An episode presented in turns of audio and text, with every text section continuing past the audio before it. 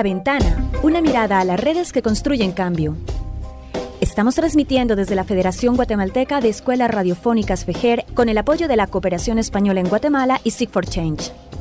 Les damos la bienvenida a La Ventana, un programa que da voz a quienes promueven el cambio social desde la diversidad, tanto en Guatemala como en toda la región centroamericana. Hablamos con personas involucradas en organizaciones nacionales e internacionales y movimientos sociales para conocer sus historias, logros y desafíos, esperando abrir la mirada hacia multiplicidad de experiencias que se desarrollan en los territorios. Yo soy Constanza Kahn. Y yo, Matías Aistrup. Muy buenas tardes, bienvenidas y bienvenidos a una nueva emisión de La Ventana. Estamos transmitiendo desde casa a través de la FEGER de la 1420 AM y también puede escucharnos a través de la radio en línea por www fejer.org slash radio en línea, también en la página de Facebook eh, de Fejer. No olvide que puede escuchar los programas anteriores eh, a través de Spotify, La Ventana de Fejer, o en anchor.fm, La Ventana, donde podrá descargar todos nuestros podcasts. En el día de hoy vamos a conocer una organización histórica de Guatemala que este año cumple 100 años de existir. En este siglo de vida que ya lleva, se ha afirmado como una de las, como una de las organizaciones estudiantiles más importantes en la historia política de, Guatemala. Se trata de la Asociación de Estudiantes Universitarios Oliverio Castañeda de León, conocida como AEU, y hoy vamos a hablar de su trayecto, eh, del trabajo y de las demandas que tienen en la actualidad también. Aparte, en la segunda mitad del programa vamos a conocer en algún detalle la Escuela de Formación Ecologista que la EU está organizando junto con el colectivo Madre Selva. En línea tenemos con nosotros a Jorge Búcaro, él es el secretario de Asuntos Jurídicos, y también a Lucía Zarceño, quien es la secretaria de Asuntos Nacionales. Jorge, Lucía, eh, buenas tardes y muchísimas gracias por, por atender a la ventana. ¿Cómo están? Buenas tardes, bien, gracias. Gracias por invitarnos. Para, para empezar quizás a, a, poner en contexto a quienes nos están escuchando, ¿nos podrían eh, explicar cómo nace la EU? ¿Cuál es el trabajo de la EU? O sea, ya sabemos que nació hace 100 años, pero ahí muy cortamente, ¿cómo definirían la, la, la EU? Bueno, la EU nace a partir de estudiantes universitarios organizados en conjunto con el movimiento obrero para en especial derrotar al eh, o derrocar al entonces dictador Manuel Estrada Cabrera.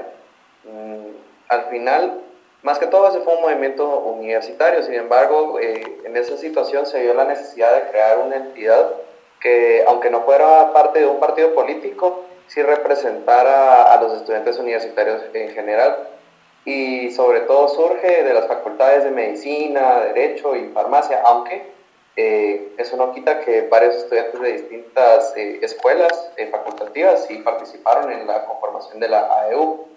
La idea de la AEU desde su concepción es tener un, un, espacio para luchar con y contra el poder. Entonces entendemos el poder, digamos, como el gobierno oficial, no necesariamente de una ideología a otra, sino, digamos, de ese poder que si se sale de lo que eh, debería de eh, digamos, según, según el marco del, derecho y, los derechos humanos, ahí es donde debería de entrar, por ejemplo, una asociación para defender la democracia, para defender los derechos humanos. Y así es como nace la EU, como una forma y un espacio de luchar eh, contra el poder cuando atenta contra sus libertades. Entonces, 100 años después, diría que esa idea y la esencia eh, continúa con sus eh, altos y bajos, pero la lucha sigue.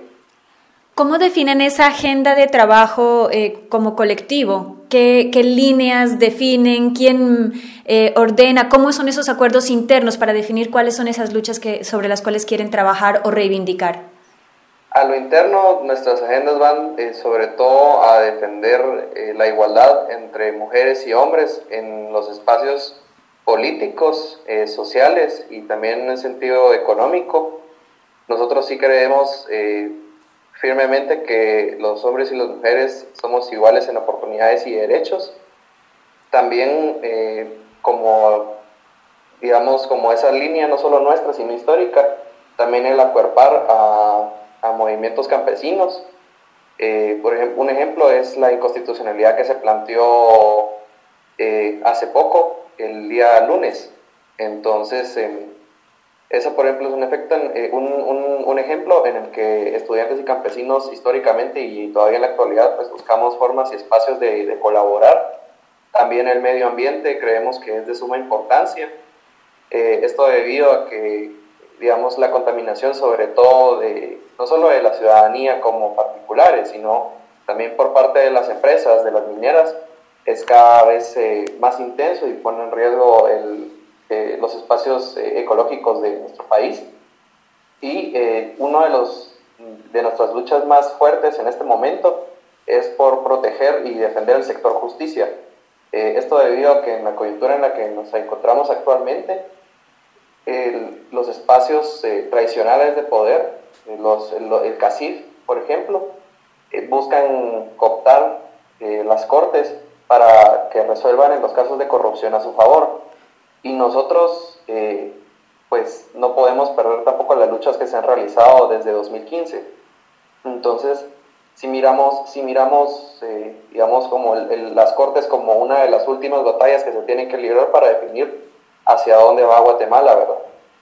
Por eso es que hemos estado muy, muy presentes en el proceso de selección de la Corte Suprema de Justicia, de Corte de Apelaciones, y el siguiente año definitivamente también vamos a luchar por una Corte de Constitucionalidad que se aprueba. Esos son eh, los ejes más, más importantes que tenemos y los decidimos siempre de manera horizontal y democrática. No hay ninguna persona, eh, o no es la AEU no es una organización caudillista, se caracteriza por ser eh, igual, digamos que todos tenemos voz y voto. Entonces, todas las decisiones son internas y se asumen de igual forma ante el, pueblo y ante los universitarios. Muy bien, Jorge, ahí ya nos contestaste o empezaste como a contestar a varias de las preguntas que teníamos planificadas. quisiera tal vez preguntar, empezar por preguntar ¿cuál, cuál es la base de, de, la EU. Todos los estudiantes de la San Carlos son asociados de la U automáticamente o, o cómo es?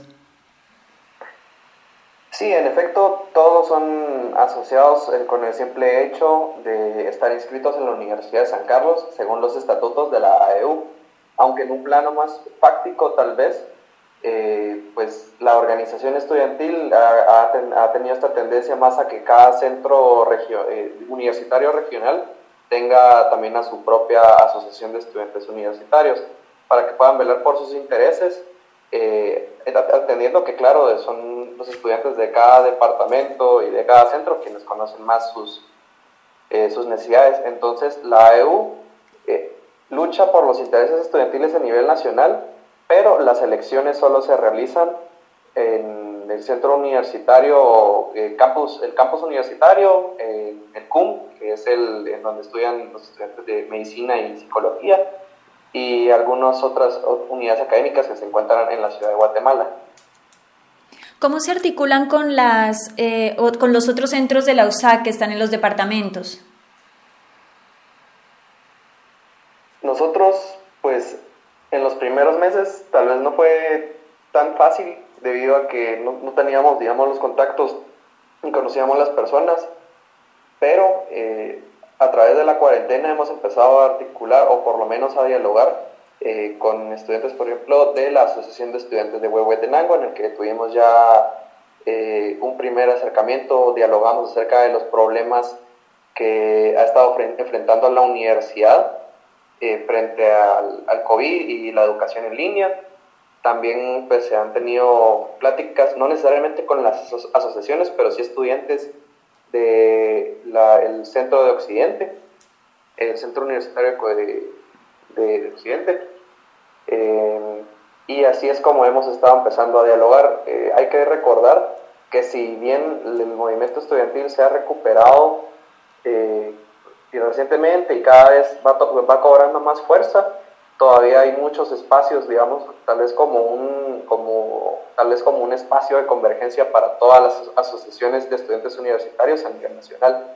Entonces, sí, eh, existe diálogo, pero todavía falta mucho la, esa articulación que tanto se necesita. y cómo, em, tal vez no tanto específico de la EU, pero en general del mundo universitario y el acceso a, la educación universitaria, ¿cómo valoran ustedes la, las desigualdades o no desigualdades entre el mundo rural y, y, el mundo urbano en Guatemala? Porque sabemos que hay eh, desigualdades extremadas, pero en el campo específico del acceso a la educación, cuáles son las diferencias en el nivel de la oferta educativa que se encuentra en los centros, por ejemplo, en Huehuetenango, en Chiquimula, y, cuáles son las diferencias de posibilidades de acceder a esa oferta por parte de, de los, bueno, no solo jóvenes, pero de la población de esos departamentos. Sí, yo lo definiría en dos cosas.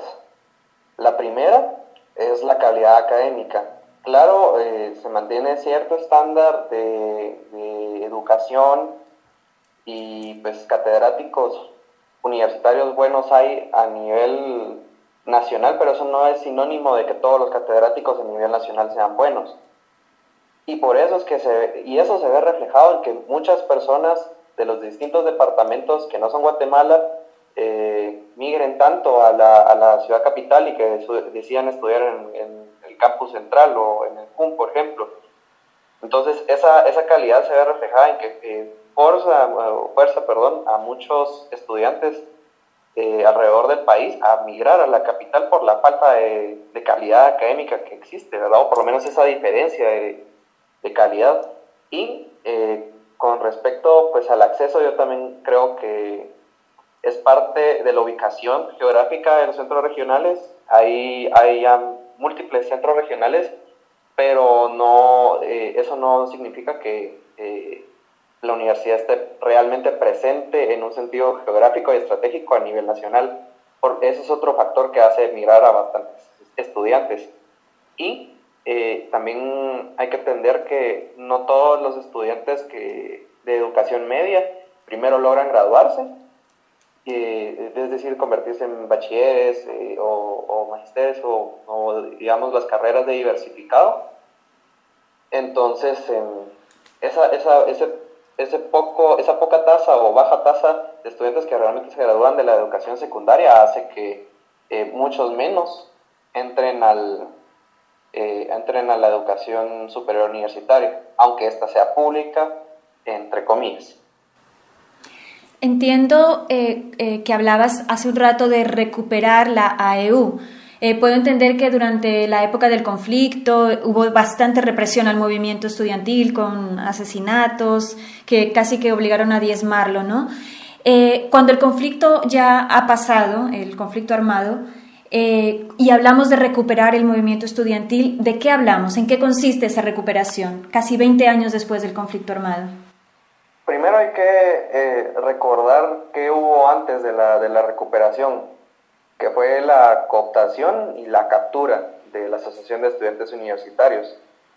Eso sucedió hace aproximadamente 20 años, empezando el, el milenio, en el año 2000. Eh, un grupo de estudiantes, eh, que no me recuerdo muy bien cómo se llama la planilla, pero creo que se llamaba, si no estoy mal, Solidaridad Estudiantil, eh, gana las elecciones de AEU con Jorge Mario García, conocido como Gilligan, y mm, eh, a partir de ahí, pues la universidad y la, y la Asociación de Estudiantes Universitarios empieza a perder su rumbo eh, bajo elecciones fraudulentas, o por lo menos que se pueden cuestionar bastante, en donde eran los mismos cuadros, las mismas personas, y, o tal vez los mismos grupos, pero solo diferentes caras las que permanecían en el movimiento. Entonces, ¿por qué? ¿Por qué sucedió eso? Porque convenía al gobierno y a los sectores de poder tener a los estudiantes callados. Fue esos aproximadamente 15 años de captura y de cooptación, desmovilizaron al movimiento estudiantil y lo dejaron atrofiado. Eh, o por lo menos a esos espacios de organización. Estudiantes organizados hubo, y eso no lo podemos negar. Eh, véase, por ejemplo, la toma de la universidad en 2010 y el, digamos, eh, esa organización estudiantil que se llamaba EPA.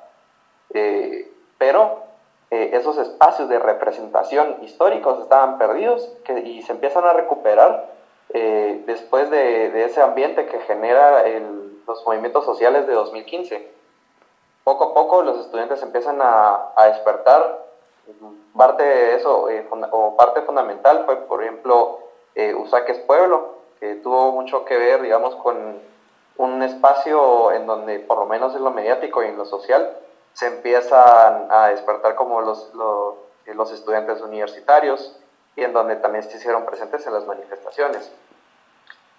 Eh, estaba esta comisión eh, transitoria que surge cabal en, esa, en esas tomas de, del 2010, eh, que mm, pues tenían encargado regularizar, regularizar a la AEU y regresarla o encauzarla nuevamente a ese rumbo democrático, pero esa misma comisión resulta siendo cooptada y, impide esas elecciones democráticas que tanto se necesitaban.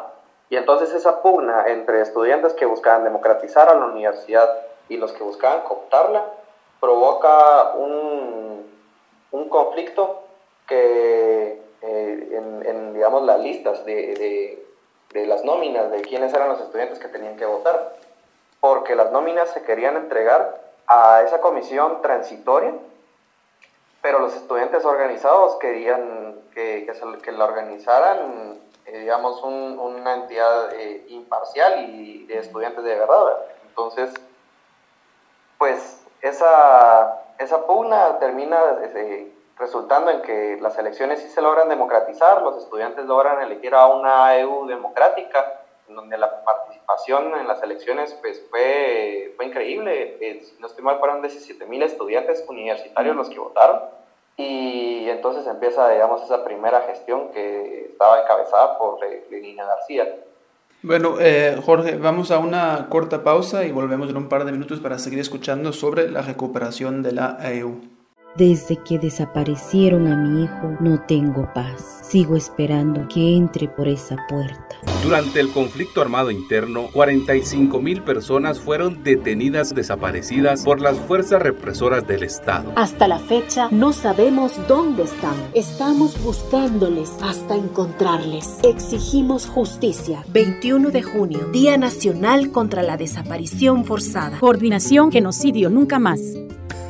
FEGER atentamente coloca a sus servicios su completo estudio de grabación y su capaz equipo de producción radiofónica. Contamos con amplia experiencia en la producción de radionovelas, programas, radioteatros, microprogramas, spots y cuñas radiales. Realizamos producciones en idiomas mayas, garífuna, xinca y castellano. Somos más de 30 emisoras a nivel nacional a través de las cuales garantizamos que su mensaje será escuchado en los diferentes territorios de Guatemala.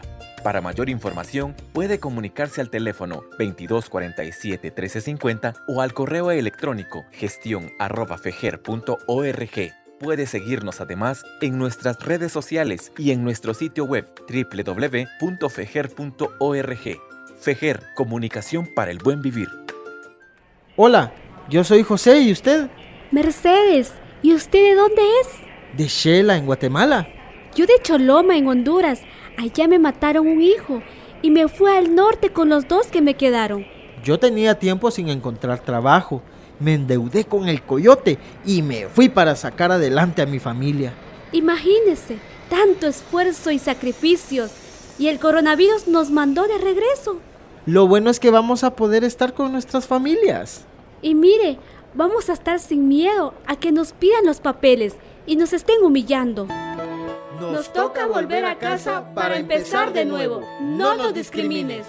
Proyecto binacional a favor de la niñez migrante, Guatemala, Honduras. Ante la emergencia que está viviendo el país, es necesario asegurar las condiciones de cuidado, protección y espacios libres de violencia para las personas con discapacidad o personas mayores. Debemos estar pendientes que no les falte medicina, alimentos, insumos de uso personal y, si se observan algunos síntomas de coronavirus, asegurarnos que reciban atención médica inmediata. Recuerda que ante cualquier señal de peligro, violencia o maltrato, debemos buscar ayuda o denunciar. PGN 2414-8787, Maína del MP 5030-3153, PNC 110, PDH 1555. Ministerio Público, Justicia Eficaz para todas y todos, con el apoyo del Fondo de Población de las Naciones Unidas, UNFPA.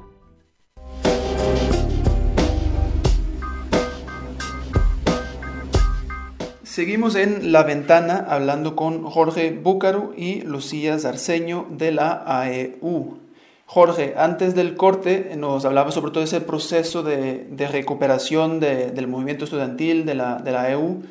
¿En qué se ha traducido a nivel de, de reposicionamiento de la EU o de, ocupar estos espacios de representación histórica que comentabas que habían quedado como abandonados o vacíos?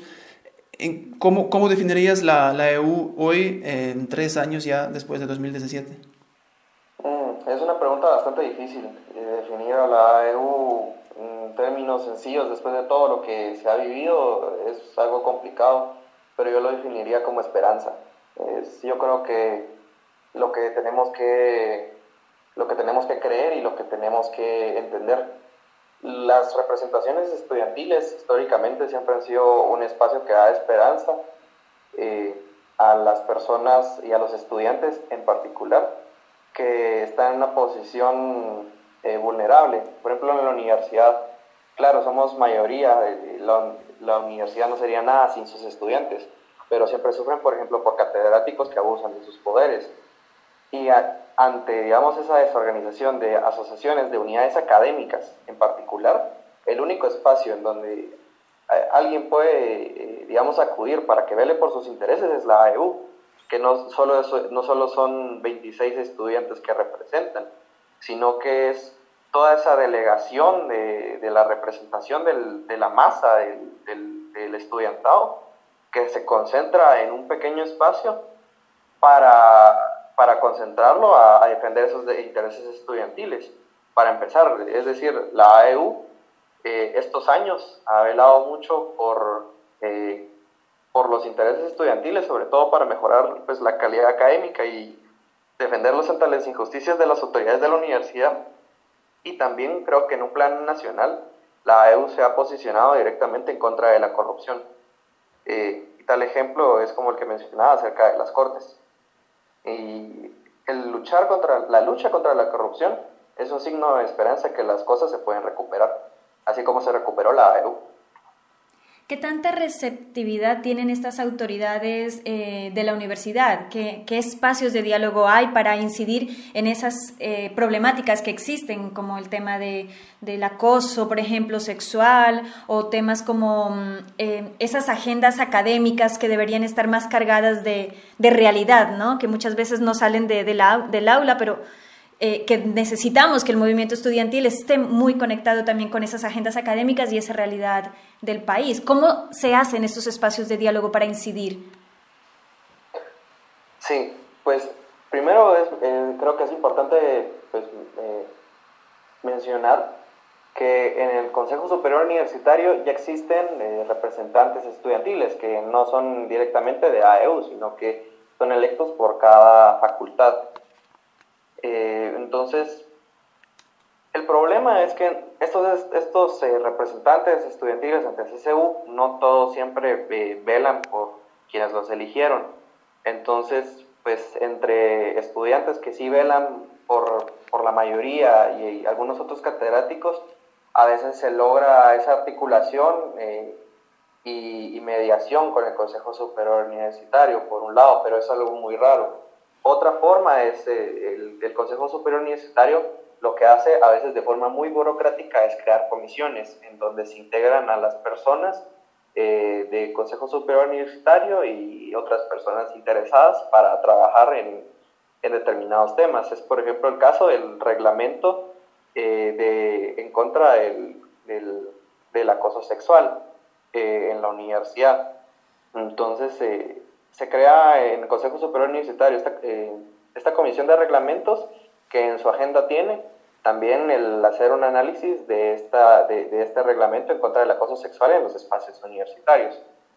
Ese es, por ejemplo, un ejemplo, eh, ese es, valga la redundancia, sí, un ejemplo de, un espacio en donde se crea eh, diálogo, pero a veces tiende a ser muy burocrático y la universidad a veces necesita cambios más rápidos y sobre todo ahorita que eh, estamos en el momento de una reforma universitaria.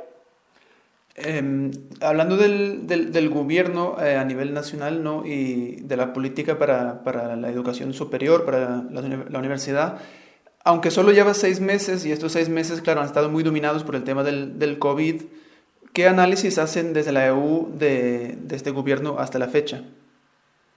Para la política me refiero respecto a las universidades, ¿no? ¿Podrías repetir, perdón, la, pregunta? Claro, em, que aunque lleva poco tiempo el gobierno, digamos, pero seis meses que es algo, pero ¿qué hasta la fecha, qué análisis hacen ustedes desde la EU respecto a, la, política de este gobierno respecto a la, universidad pública? A mí me preocupa bastante, sobre todo en, eh, en el tema del presupuesto universitario. El gobierno de Jimmy Morales nunca cumplió con el 5% que le corresponde al USAC y el gobierno de Alejandro Yamatei me preocupa de igual forma. el presupuesto universitario es una garantía de la autonomía, es decir, que no tenemos que andar pidiendo presupuesto eh, y que, digamos, todo tenga la suficiente cantidad de dinero para funcionar. Pero, ¿qué hace, por ejemplo, el gobierno de Yamatei? Eh, nosotros, desde la Asociación de Estudiantes Universitarios, hemos estado luchando por el 5% eh, desde que empezamos, a, raíz de que se dio un amparo planteado por la gestión pasada en este tema y que no lo dieron con lugar. Nosotros planteamos una aclaración, entre otras cosas, y una inconstitucionalidad eh, para que se eh, anulara un, un, acuerdo del gobierno que calculaba presupuestos constitucionales como el de la universidad el problema es que este reglamento hace que los cálculos salgan mal y que salga y, que, y, eso perjudica a la universidad porque todavía no se nos da el presupuesto que, constitucionalmente nos corresponde. Planteamos la inconstitucionalidad y el Ministerio de Finanzas se pronuncia. ¿Y qué hacen ellos? Eh, pues básicamente se pronuncian en, contra. Es decir, no, no aceptan ese error eh, legal, sino que lo defienden, porque eso implica hasta cierto punto eh, tener más dinero para otras instituciones y tener un poco más eh, eh, controlada la universidad y, detiene, eso detiene muchos procesos como la mejora de la calidad académica. Hablando sobre mm, el tema de, del presupuesto, en la coyuntura del COVID se ha hablado mucho de la necesidad de fortalecer la investigación y para eso necesariamente es inversión. Eh, ¿Cómo está la situación a nivel de, centros de investigación de la universidad? ¿Cómo, ves este, el, el, tema de la investigación para los diferentes problemas que estamos enfrentando ahora como sociedad y como planeta? Sí, pues la investigación es un mandato constitucional de la universidad, es parte de esa labor, es decir, la universidad no solo enseña, sino que eh, busca elevar el nivel espiritual y cultural del país y esa investigación científica. La universidad, aunque ha tenido aciertos eh, ante la, coyuntura a nivel nacional y a lo interno, ha sido un desastre, eh, yo creo que le ha faltado tal vez más como ese aporte netamente científico eh, y de investigación para solucionar, la, digamos, solucionar esta gran problemática nacional. La universidad no puede arreglar todos los problemas del país porque son de años, pero sí creo que le hace falta tener más propuestas y sobre todo ser más contundente a la hora de pronunciarse. Entonces la investigación sí considero que ha sido deficiente y no solo es de ahora, es de años por el modelo de investigación que se tiene.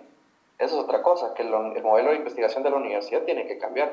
En derecho, por ejemplo, que es la unidad académica en la que estudio yo, Mm, es rara la, investigación que se realiza, no hay revistas, no hay, no hay artículos científicos, entonces esa falta de, presencia investigativa de la universidad por un modelo deficiente eh, sí, sí es preocupante. ¿Cómo, ¿Cómo, se podría, esto no sé si ya empezamos a salir un poco del ámbito de la EU, pero cómo crees que se podría dinamizar ese tema de la investigación? ¿Es con colaboraciones a nivel regional, con universidades de Honduras, El Salvador, o cómo, cómo lo plantean? Sí, eh, tal vez a nivel centroamericano no hemos logrado llegar, pero la Comisión de Asuntos Académicos está trabajando en una propuesta para reformar el, el reglamento que establece ese modelo de investigación universitaria. Entonces, pues esa es la forma en la que AEU está buscando eh, modernizar a la universidad en ese sentido. También nosotros, eh, desde la asociación, ante la coyuntura, eh, la coyuntura evidenció, hay que aclararlo, la coyuntura evidenció los problemas que la universidad tenía desde hace años. la educación en línea es, es mala, em, es muy mala, y eso es porque la universidad no es moderna, no es del siglo XXI, igual que su modelo de investigación. Entonces nosotros a raíz de toda esta coyuntura y de todo, todo, esto que se evidencia, hacemos un manifiesto del aprendizaje digital en el que tenemos una gran serie de propuestas. Pero en la parte de... Ah, hicimos una que, se, que, trataba acerca de la investigación, que es em, el generar contenido digital.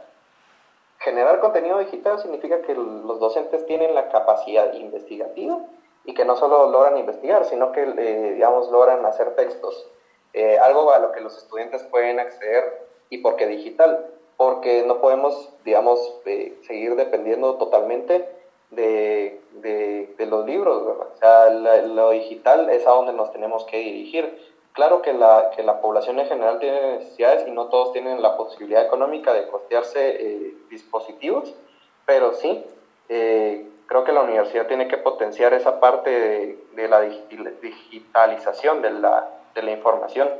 Entonces, pues sí, también proponemos crear una biblioteca digital con textos que sean de, dominio público, adecuados al, a cada unidad académica y que sean de calidad. Entonces, tener una biblioteca digital y no solo tener la biblioteca, sino estar generando contenido y cambiar ese modelo de investigación es parte de lo que nosotros queremos que se logre y que, y que se cambie. Vamos a una corta pausa y volvemos en un par de minutos para seguir escuchando sobre la EU, la USAC y también ahora en los tiempos de COVID. Lava tus manos con agua y jabón regularmente o frótalas con desinfectante en gel a base de alcohol. No toques ojos, nariz o boca sin antes lavarte las manos. Cubre tu boca y nariz con un pañuelo desechable o con la parte interna del codo al toser o estornudar. Y mantente atento a la información emitida por las autoridades. Este es un mensaje de Cruz Roja Guatemalteca y la Federación Guatemalteca de Escuelas Radiofónicas. En la emergencia, mujer no está sola. Si eres víctima de violencia psicológica, física, económica o sexual en tu hogar, llama de inmediato a los servicios de atención en tu localidad. Metele un gol al machismo. ¿Sabías que un organismo vivo modificado es cuando se traslada un gen animal a una semilla? Es creado a partir de químicos y comercializado como un producto aparentemente sano. Pero, ¿qué impacto provocan los transgénicos? Atenta contra los conocimientos ancestrales y la biodiversidad. Limita nuestra economía. Nos enferma con los químicos, como el glifosato. Traen grandes riesgos para la salud y el ambiente violenta los derechos humanos y socava la soberanía alimentaria. Alzamos nuestra voz y decimos no a los transgénicos y el reglamento que los promueve en Guatemala. Este es un mensaje de la Red Nacional por la Defensa de la Soberanía Alimentaria en Guatemala, REDSA, y Alianza Nacional para la Protección de la Biodiversidad, ANAPRO. Hey, Naiwe José, Mercedes Weinbi, Yachtzetei Tejanatei. Techulhu, Tujmaqtnom paxil Guatemala quen. Wey techoloma tujmaqtnom Honduras. Atsun ekuchbion hun wey igual, hutsun exioq qana elne, chuyikabet wey igual itz. Wey emi eknet nah wey waqa. Ixi qana tujkasben, tu yixshin ilqachishxal, tunsuwashit witzmebiyil, chuyqaalq chqewey tujnjaya. Shimir se teitih, nimir se junkapamal matzaqtih. خال هالتو يابل كورونا فيروس ما تخس ملزون تقيهون المخ. خنتبان الخلو خاخ قتمل شو يقالق شقتخ تقتنم خوه إش خشمين كوكوتين تيتسيقيخ ياقن تحكتشقان تشققوه إش نال كوكولتين بخسال تقه ماش قهمل تقه تنشق تيوهن مخ ميت التيجن خوي هو أقول شو القن مقتنم. Guatemala, Honduras, tunxik ohlet qaqkual nchiashtojuntnam.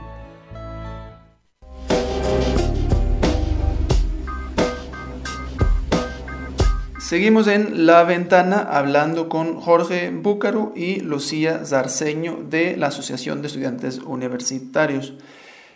Em, antes de, la pausa mencionamos el, el COVID, em, cómo ha impactado el tema, hablaste del tema de, la universidad en línea, em, pero más allá de la enseñanza, o bueno, de cómo ha afectado al nivel académico, me gustaría preguntar cómo la EU ha estado trabajando durante el, el COVID, qué ha supuesto para vuestro funcionamiento, qué tipo de trabajo e iniciativas eh, están apoyando, qué prioridades han tenido, si nos puedes comentar un poco. Bueno, Primero creo que es también importante eh, decir que al principio fue bastante difícil de articular porque el movimiento estudiantil por primera vez de alguna forma se hizo eh, casi, casi eh, netamente en línea por todas las restricciones gubernamentales que se tienen. Pero eso no quiere decir que no se ha dejado de trabajar y que no solo es comunicar, se han realizado ya varias propuestas, nos hemos dividido eh, en comisiones de trabajo específicas para atender eh, problemáticas en concreto. Entonces, por ejemplo, nos hemos dividido el trabajo en una comisión de educación en la que se hizo, por ejemplo, esa, esa eh, muy famosa y controversial propuesta del ganar por punto de acta, también se propuso este manifiesto de aprendizaje digital que había mencionado, en donde también nosotros proponíamos crear una iniciativa de ley que hiciera que eh, las empresas de telecomunicaciones eh, subsidiaran el, uso del Internet para las páginas universitarias, para que las universidades a nivel nacional eh, tuvieran una plataforma de acceso universal y que, la que, y que digamos, esa educación universitaria no se viera irrumpida. También se propuso una, una plataforma y se ofrecieron capacitaciones eh, de una forma, eh, con, una, con una logística pues bastante realizable, ya con, pues, costos, entre otras cosas. Em, también hemos estado colaborando con RESI, eh, sobre todo para ayudar a las familias que se han visto pues, vulneradas y que han pues, padecido también pues, bastante problemas económicos que derivan la falta de alimentos, ¿verdad? Entonces, eh, ahí hemos estado también colaborando. Hemos también estado bastante presentes en el proceso de elección de cortes, en donde pues hemos evidenciado vez tras vez cómo el proceso se está eh, cooptando. Eh, también en una acción que requiere también la presencialidad, la presentación de la acción de inconstitucionalidad, por ejemplo, en contra del acuerdo ministerial 250-2020, que, busca, que buscaba eh, suspender indefinidamente el pago del bono 14. Esa fue un, que se, y esa acción se realizó junto a, la Asamblea Social y Popular, eh, que está integrada por diversas organizaciones feministas, eh, campesinas, sindicales, entre otras, en defensa de los derechos laborales. También, pues, sí, eh, se, tenía otra, pero ahorita en este momento eh, se me... ah, también el mirador, es cierto. Ah, eh, casi se me iba, pero hemos estado también muy, muy presentes. Hemos intentado divulgar tanta información alrededor de el tema del mirador, sobre todo intentando evidenciar que el doctor Richard Hansen no es como lo pintan. es decir, eh, él dice que a los guatemaltecos le hace, le hace falta visión, que el proyecto no es, no es tan grande y no va a tener tanto impacto ambiental, pero se está hablando de hacer edificios en áreas protegidas, eh, para hacer hoteles y restaurantes, para crear un tren que dice que es pequeño, pero cuál va a ser el impacto ambiental en medio de una selva. Entonces, hemos creado una serie de foros eminentemente eh, académicos para desde un punto de vista científico demostrar que este proyecto no es realizable. Entonces, pues eh, en esa parte como de, divulgación de la información y de generación de contenido hemos estado bastante presentes. También pues eh, hemos articulado no solo a nivel, en ese sentido, no solo hemos articulado a nivel eh, nacional, sino internacional con organizaciones ecologistas en Estados Unidos que también están en contra de, digamos, las, los movimientos que ha hecho el doctor Richard Hansen, sobre todo para evitar que se apruebe eh, la iniciativa de ley S3131, que busca aprobar un presupuesto de parte del, gobierno de Estados Unidos para financiar eh, el proyecto de Richard Hansen. O sea, que no, no, algunos ejemplos. Sí, no, no han estado aburridos para, para nada. Em, ahora, en sí, enlazando, enlazando el tema ahora justamente del, del mirador, una de las iniciativas que, que también queríamos conocer y que, que, van a promover en, ahora en agosto es la Escuela de Formación Ecologista, que la EU está promoviendo junto con el colectivo ecologista Madre Selva, que también tuvimos el placer de tener como invitados como uno de nuestros primeros programas hace más de un año. Eh, Lucía, ahora para hablarnos de, de, esta escuela, ¿nos puedes explicar cuál es el, el origen de la, de la, escuela, cuándo nació y cuál es la idea por detrás de crear una escuela de formación ecologista? Eh, bueno, eh, la idea de la escuela de formación ecologista nació gracias al programa de Madre Selva llamado Escuela de Pensamiento Ecologista.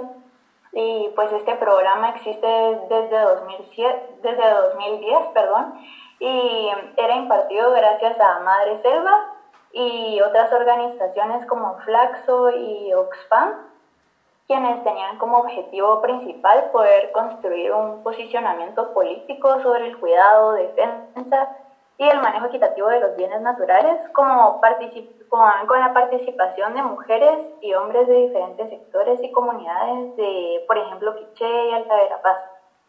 Ese fue el comienzo.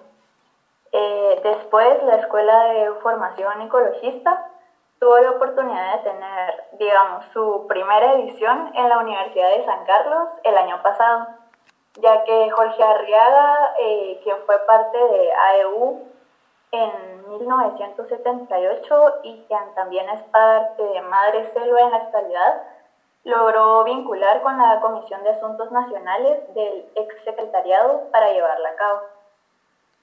Y pues ahora tomando en cuenta el éxito que tuvo la primera escuela en la USAC y que también debido a la pandemia eh, se decidió llevar la escuela en modalidad virtual por primera vez. Y pues los últimos días se ha lanzado una convocatoria tanto para San Carlitas como, como para público en general con el objetivo de hacer un análisis histórico de la situación ambiental y ecológica de Guatemala. ¿Cuál es esa contribución política desde, desde la escuela? ¿no? Hablamos que, que actualmente la ecología, la agroecología y todos los movimientos asociados eh, están políticamente afianzados en, en, contra de este modelo extractivo. ¿no? Desde la escuela, ¿cuál es ese objetivo o cuál es ese mensaje central que se quiere transmitir? Eh, bueno, pues lo que buscamos es usar una metodología participativa de educación popular fomentando el sentido multiplicador del pensamiento ecologista, por lo que se motiva que las y los participantes compartan el conocimiento en sus comunidades y regiones, pues ya sabemos que eh, eh, cada lugar tiene sus propios problemas ecológicos, por así decirlo, eh, y pues esto tiene el fin de promover la defensa de su territorio y bienes naturales de una manera más amplia. Cuéntanos un poco también sobre los temas eh, ya eh, aterrizados a la realidad guatemalteca que se plantean tocar. Eh, bueno, presencialmente en la escuela se manejaban siete módulos y ahora que va a ser en modalidad virtual, igualmente se van a seguir abordando los siete módulos. entre ellos tenemos los temas de Historia Política Social y Ecológica de Guatemala, eh, Bienes Naturales y sus amenazas, Construcción del Buen Vivir, Vida Digna desde las Mujeres y Pueblos Originarios, Derechos Colectivos y Participación Ciudadana, y entre otros temas que no me gustaría hacer spoiler al público porque quiero que se metan a la escuela. Estamos emocionados. No sabemos qué. Cuéntanos un poco también eh, para quiénes está abierto, quiénes pueden ingresar, eh, cuáles son esos requisitos, esas, o sea, cuáles son esas expectativas que la gente puede tener a la hora de entrar a inscribirse. ¿Va a haber un proceso de selección o es totalmente abierto?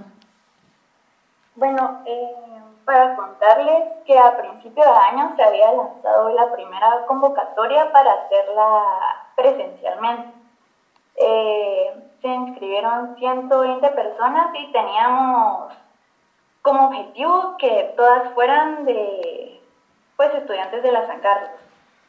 Ahora que se decidió hacer virtualmente, igual se les volvió a hablar a, todas esas personas y se volvió a lanzar otra convocatoria, eh, ya que queremos que sea un público variado, eh, ya no es exclusivamente solo para estudiantes sancarlistas, sino que también pueden ser estudiantes de otras universidades o incluso eh, pues público en general. ¿Y, cuál, cuál, es la, la estructura y de, de, la escuela ya en, la práctica? Creo que mencionas que había varios módulos, pero ¿cuánto tiempo eh, va a durar? Digamos, estamos hablando de un módulo por semana durante una cantidad fija de semanas, un poco cómo funciona y también cómo funciona ahora que es en línea, ¿no? Entonces eso implica algunos cambios. Eh, ¿Cómo está pensado que se va a ejecutar la escuela? a funcionar? Sí, bueno, eh, antes la escuela duraba cuatro horas y pues en el formulario que está entre eh, la publicación en la que está la convocatoria preguntamos si al público le queda bien entre viernes y sábado de, de 10 de la mañana a 12 o de 4 de la tarde a 6 de la tarde. Eh, y pues la opción más votada va, va a ser con la que vayamos a trabajar. Eh, ahora los módulos se van a impartir en dos horas, una vez a la semana. Y pues lo que pretendemos no es que solo sea, digamos, tipo conferencia, sino que también se busca hacer una reflexión colectiva, eh, se, incentiva a los y las participantes a intervenir con comentarios o preguntas y pues también se les va a dejar material extra que tienen que leer antes de las clases y tareas de módulo. Eh, pues, por ejemplo, ver material audiovisual, eh, material escrito e incorporar sus reflexiones en, en la bitácora que hay que hacer. Bueno, Lucia, vamos a una corta pausa y regresamos para que nos sigas contando más sobre la escuela. El coronavirus COVID-19 puede afectarnos a todas y todos por igual. Nuestras hermanas y hermanos migrantes han enfrentado situaciones difíciles, se alejaron de su comunidad y sus familias por la falta de oportunidades y la inseguridad. Cuando regresan al país, antes de ir a sus comunidades, son evaluadas por autoridades de salud y migratorias para asegurar su buen estado de salud. La discriminación, la estigmatización y el rechazo causan tanto daño como el coronavirus. Un mensaje del Procurador de los Derechos Humanos, Jordán Rodas Andrade, con el apoyo de Oxfam y Propas. Sandi le giribi COVID-19 guara tilanyauria hun furume. Girigia ha alo habale lemer meriga. La naga ge bena. Lida uma seguha muti le mas gruat. Dice loi hageira, dice hawai haduhen. La duga luma chansi le chouruti ja wageira wadimal. Dale hagiri budu wageirun lubahidi habion sigitia luho buru ye surusia lula choururunua uwa la sandi le hawag. Libido guanua dihani le umbe lawa hachumag discriminación adiga ti saragu waribani keisi la diga hamunyeli le giribi COVID-19. Aba uganu le lumage ugirile agendo gubali haricha girigia Jordán Rodas Andrade lau titaha Oxfam tuma Mujeres, hombres, jóvenes, niñas, niños, trabajadores, sindicalistas, campesinos, estudiantes, catedráticos, periodistas. Durante el conflicto armado interno, 45 mil personas fueron detenidas desaparecidas por las fuerzas represoras del Estado. Hasta la fecha no sabemos dónde están. Estamos buscándoles hasta encontrarles. Exigimos justicia. 21 de junio, Día Nacional contra la Desaparición Forzada. Coordinación Genocidio Nunca Más.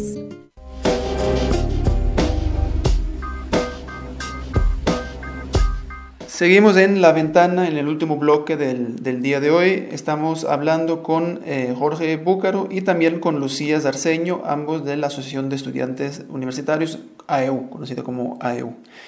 Lucía, eh, nos estabas explicando sobre esta em, escuela, a ver si tengo el nombre correcto, Escuela de Formación Ecologista, exactamente, que van a realizar ahora en agosto. Uno de los temas que me llamaba la atención es que esta escuela se la promueve la EU, pero junto con el colectivo, colectivo ecologista Madre Selva. ¿Cómo, ¿Cómo, nace este tipo de alianzas de una institución de, de estudiantes, universitaria, académica, con una organización de otro sector, digamos, en este caso ecologista. ¿Cómo nació esa alianza y qué, qué les aporta la colaboración y el trabajo con organizaciones que son distintas de, de lo que es la EU? Eh, bueno, pues ese vínculo nació gracias a Jorge Arreaga, que como les conté fue parte de la EU de 1978. Él fue quien comenzó a comunicarse con con las personas del ex secretariado. Eh, y pues esto nos ha ayudado a cubrir temas ecológicos que ya sabemos que en Guatemala pues eh, se, da, se ha dado durante mucho tiempo la persecución de personas que se dedican a, a la defensa de su propio territorio, se hace un uso indebido de, los bienes naturales. Eh, han sido amenazados bosques, eh, la riqueza de la biodiversidad en Guatemala, los ecosistemas, etcétera, etcétera. Y pues que son temas que al final eh, como guatemaltecos nos incumben, son importantes y pues tenemos que hacer algo al respecto. ¿Y cuál, cuál es la, la participación que tiene eh, Madre Selva en, en, el curso? Participa, bueno, sí, ¿cuál es el rol ¿no? de, dentro de esa alianza que, que entre EU y Madre Selva?